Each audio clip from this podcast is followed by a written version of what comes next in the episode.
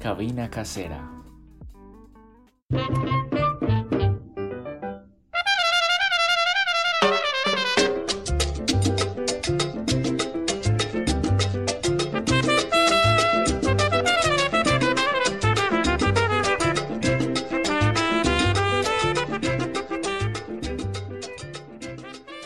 Acabamos de escuchar al puertorriqueño Ray Barreto, el rey de las manos duras, y a su famoso El Negro y Rey. Elijo esta descarga, que para muchos es el himno de la salsa, para introducir el tema que nos reúne en este podcast. Estaremos hablando de este sonido bestial que se apoderó del mundo a finales de los 60 y que hoy los músicos, melómanos, salseros y bailarines lo conservan como un género de culto. En la ciudad de Cali, en el Valle del Cauca, este género se arraigó tanto que se convirtió en lo que conocemos hoy, la capital mundial de la salsa.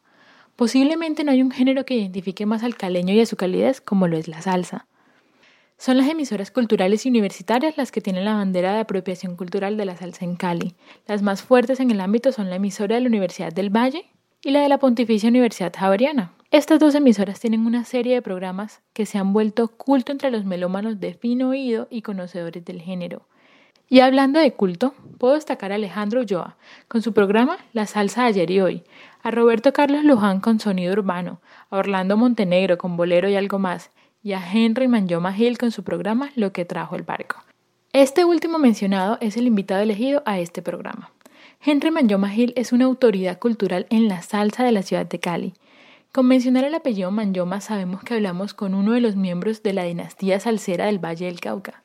Henry es hermano del famoso Wilson Saoko Manjoma, la voz detrás de éxitos de la orquesta Paisa, Fruco y sus tesos, y de Hermes Manjoma, director de la orquesta La Ley. Su hijo y su sobrino dirigen también la orquesta Manjoma Brothers, y Henry, o el profe Manjoma, como lo conocen, es melómano, coleccionista, investigador y amante de este ritmo antillano. Hablaremos con él sobre el programa que dirige en la emisora de la Universidad del Valle, llamado Lo que trajo el barco, programa que se puede escuchar todos los lunes festivos de 2 a 4 de la tarde. En este programa, el profe desempolva todos esos discos que se perdieron en el furor salsero de los años 60 y 70 y los rescata del olvido. Habla de la historia y del contexto social. Como él mismo dice, educa a través del acetato.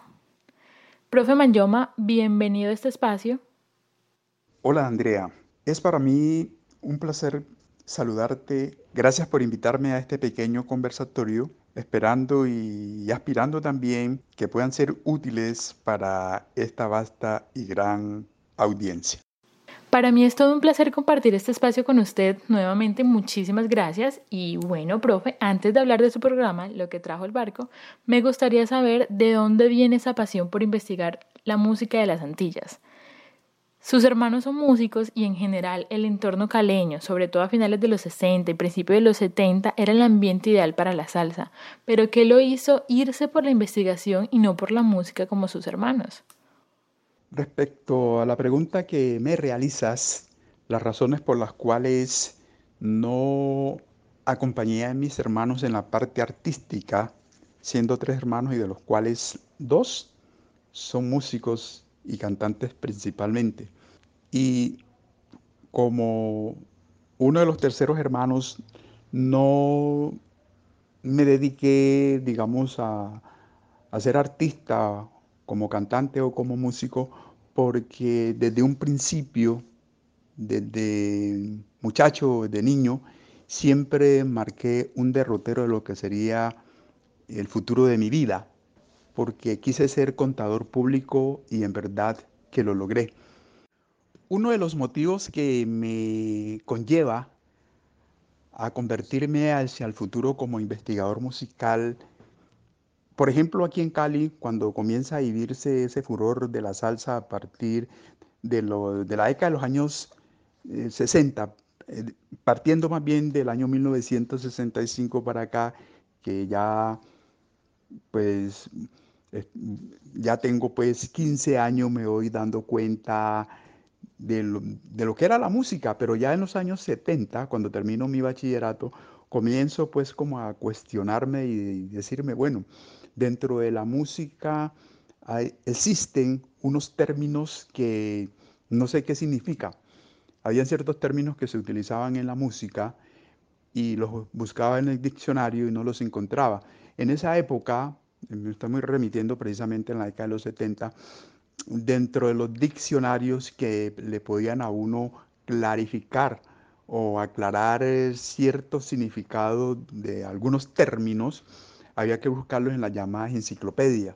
Allí buscaba esos términos y tampoco los no los encontraba, porque eran unos términos propios de la cultura, de la música del Caribe, de la música africana, de toda esa parte ancestral, pero que nunca se había llevado pues a como, como, una, como unos términos o unas palabras de, la Real Academia Española para que uno las conociera. Entonces siempre me inquieté, me inquieté y en la medida en que pues sigue investigando me daba cuenta que no, que esos términos no, no existían dentro del contexto popular. Había que buscar o leer ciertos libros de origen cubano principalmente y es allí donde ya comienzo a encontrar los significados y esos significados estaban relacionados con la identidad de nuestra cultura ancestral africana. ¿Cómo fue que esa pasión se convirtió en un programa de radio? ¿De dónde nació la idea o, quién le hizo la propuesta? Bueno, a través del tiempo y en la medida que me iba nutriendo del conocimiento a nivel radial, de programación, de encuentro de melómanos y de los mismos programas de radio, ya también había tenido la oportunidad de estudiar en la Universidad de Antioquia, hace por allá en el año, entre los años 1976 y más o menos 1982, que cierran la universidad por un año y me obliga a regresarme nuevamente a mi ciudad Santiago de Cali.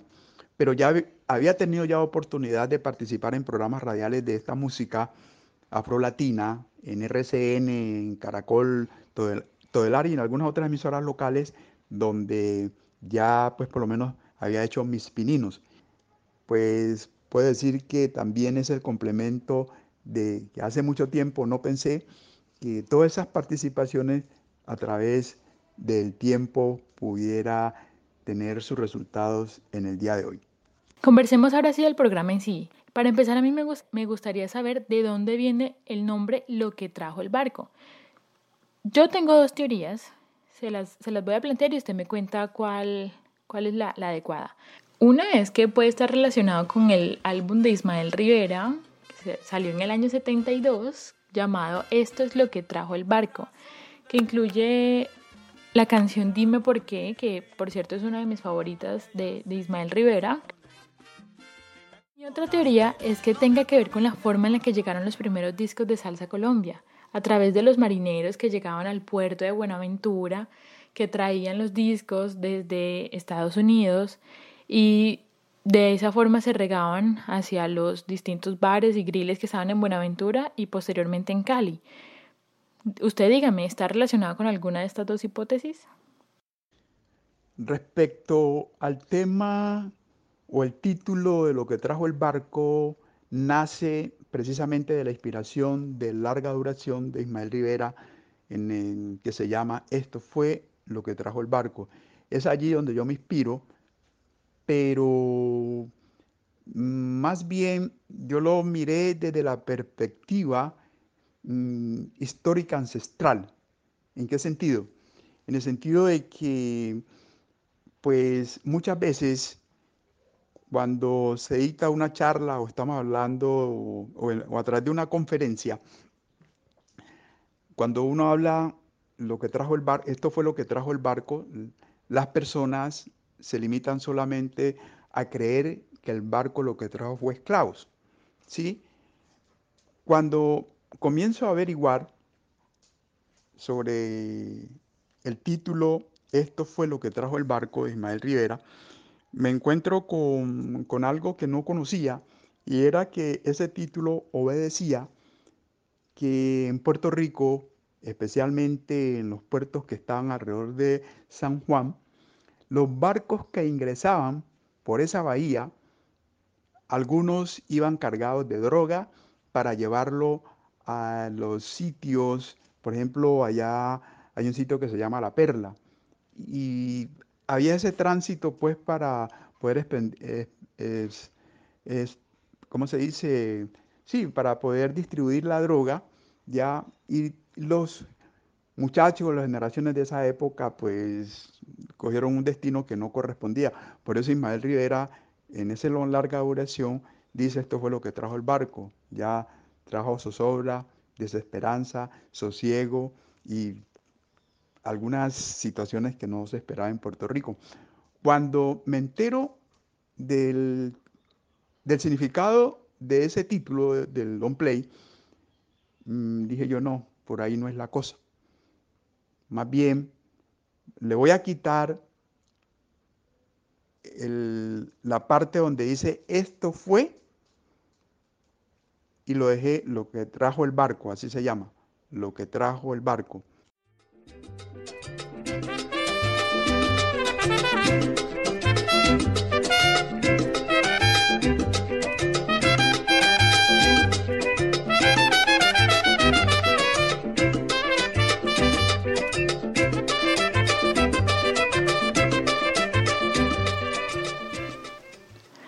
Usted se dedica a rescatar del olvido discos y canciones que en su momento no fueron muy conocidas.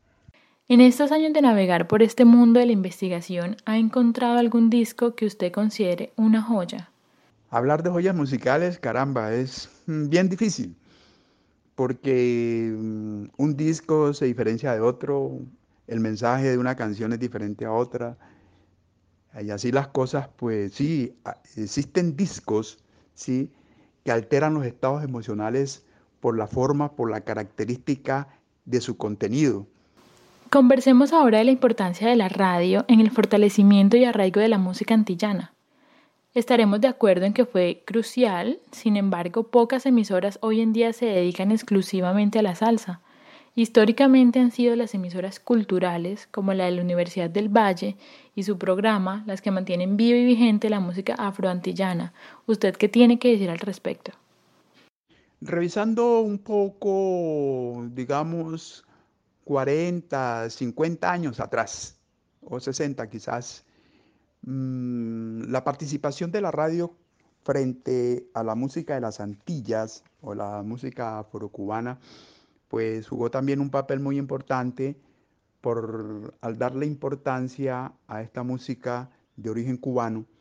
En Colombia principalmente, no, más bien aquí en nuestra ciudad Santiago de Cali, se le dio importancia a la música que se le denominaba música tropical. Esa música tropical era aquella, aquellos ritmos de nuestra costa caribe colombiana, especialmente las que se emitían o se daban en Barranquilla, Cartagena, Santa Marta, dentro de esos territorios y que eran grabados para ser bailados en los diferentes escenarios como bailaderos, como griles, que en ese entonces se llamaba, y en las fiestas de casa, ¿no? Esa era la música. Y uno que otro, y de la música cubana, pues que siempre ha generado un gran impacto y sensación a nivel de músicos y de bailadores.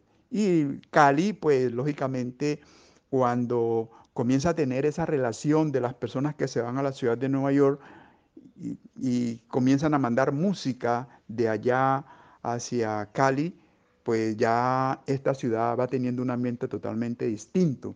Además porque teníamos esa relación, ese nexo con el puerto de Buenaventura que para esa época de la mitad de los años 60 y los años 70, los marinos que se embarcaban en la flota mercante gran colombiana, cuando estaban en Nueva York especialmente, traían la música que nosotros denominamos pasta americana y desde aquí de Cali algunos iban y compraban la música ya en Puerto de Buenaventura, que pues, por ser puerto, esta música se vivía en las orquestas neoyorquinas la debían con pasión.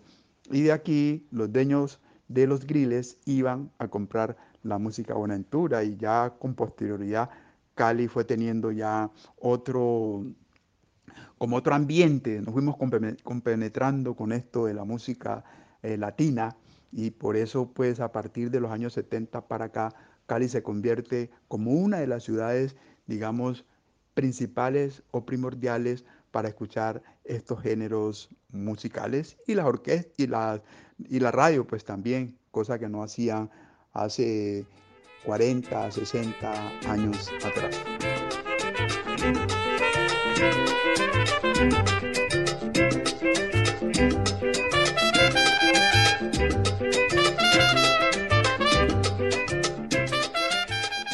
Profe, ¿qué tal si ahora hacemos una ronda de preguntas rápidas?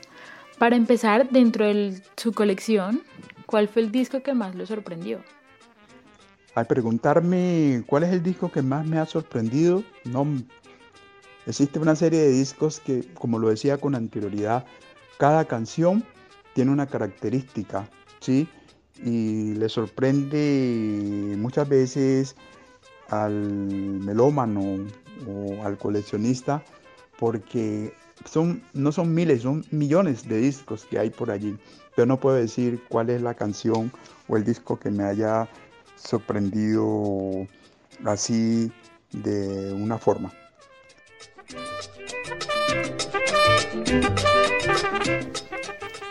¿Y el más caro? Hombre, también es como bastante difícil dar esa respuesta porque hay de discos a discos. Lo que sí pudiera dar como alguna referencia, por ejemplo, de un álbum que tengo de, que es muy difícil de conseguir y seguro que vale cualquier precio. Es un álbum del grupo folclórico y experimental nueva, con el título Contest Unity. Es un álbum musical que recoge, digamos, el folclore urbano de los países mm, afroamericanos. Sobre todo, pues, mm, cuando hablo afroamericano, no me estoy refiriendo a los Estados Unidos, sino que a América. Eh, Cuba, Perú, Puerto Rico, Panamá, Colombia, porque ellos recogen pues como del folclore de esos países y lo llevan a un contexto más urbano con los sonidos de la ciudad de Nueva York.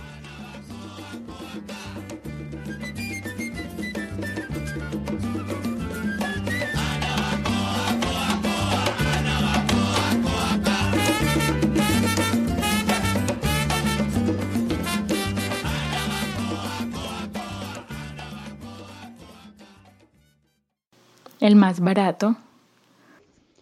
De los discos que me costó baratísimo, pero que tiene un contenido y en este momento es difícil de conseguir, yo creo que darían cualquier precio.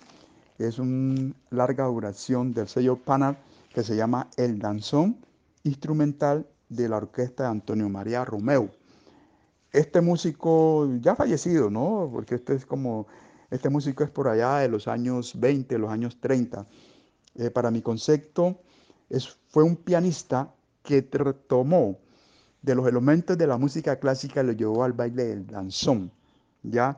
Si nosotros miramos, digamos, la música clásica de, Beethoven, de Stravinsky, de Mozart, él retoma algunos elementos clásicos y lo lleva a baile de salón, pero para algo bastante espectacular. Como a manera de ejemplo, hay un danzón que se denomina el clarín de la selva de este señor Antonio María Romeo algo bastante espectacular. En verdad, el on play muy poco, es muy escaso, pero pues decirme cuál es el valor, sí sé que es un valor patrimonial y económico, pues creo que también lo debe ser.